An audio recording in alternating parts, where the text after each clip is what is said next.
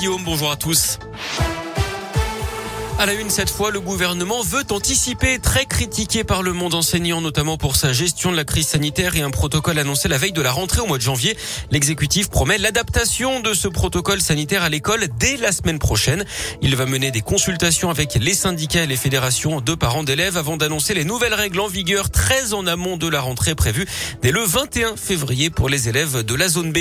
Concernant l'épidémie, le pire est derrière nous, assure Olivier Véran, le ministre de la Santé qui juge possible la fin du masque en intérieur au printemps. En attendant, il explique qu'avec trois doses de vaccin ou deux doses et une infection, le passe vaccinal restera valide sans limite. Jusqu'à présent, le délai avait été ramené de 6 à 4 mois après une infection.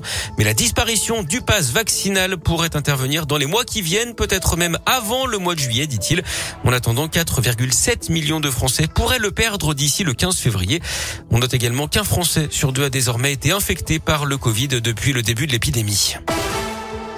Dans l'actu également, ce drame sur l'A43 hier soir en Nord-Isère, une femme de 22 ans a été mortellement fauchée par un camion alors qu'elle circulait à pied sur les voies. Un peu avant euh, la barrière de péage de Saint-Quentin-Falavier, sa voiture a été retrouvée euh, sur la bande d'arrêt d'urgence. On ignore encore s'il s'agit d'un accident ou d'un acte désespéré. La victime était originaire de l'agglomération grenobloise. Les gendarmes lancent un appel à témoins à tous ceux qui circulaient dans le secteur hier aux alentours de 19h20. Une frayeur hier dans le 8e arrondissement de Lyon. D'après le progrès, les habitants d'un immeuble du quartier des États-Unis ont été réveillés par un coup de feu tiré dans la porte d'un appartement. Le projectile a terminé dans un canapé sans faire de blessés. Il pourrait s'agir d'un acte d'intimidation. Une enquête est ouverte. Une recrue pour l'avenir, c'était l'une des deux arrivées euh, côté joueurs à l'Olympique lyonnais avec Tanguy Ndombele. Romain Fèvre a été présenté à la presse hier. Arrivé euh, de Brest, le joueur de 23 ans était suivi déjà depuis euh, plusieurs mois par le club.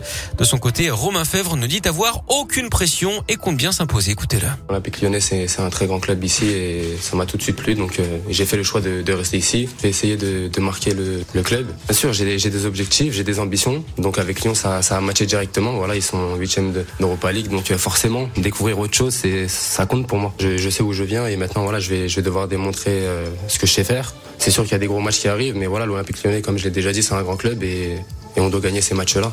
Et Romain Fèvre pourrait faire ses preuves dès samedi, hein, puisqu'il est apte à affronter son ancien club où il a signé son premier contrat pro.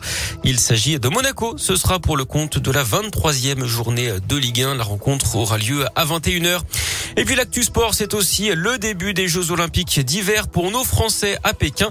Après le curling hier qui a lancé ses Olympiades, c'est au tour du ski de boss avec déjà une première chance de médaille côté tricolore.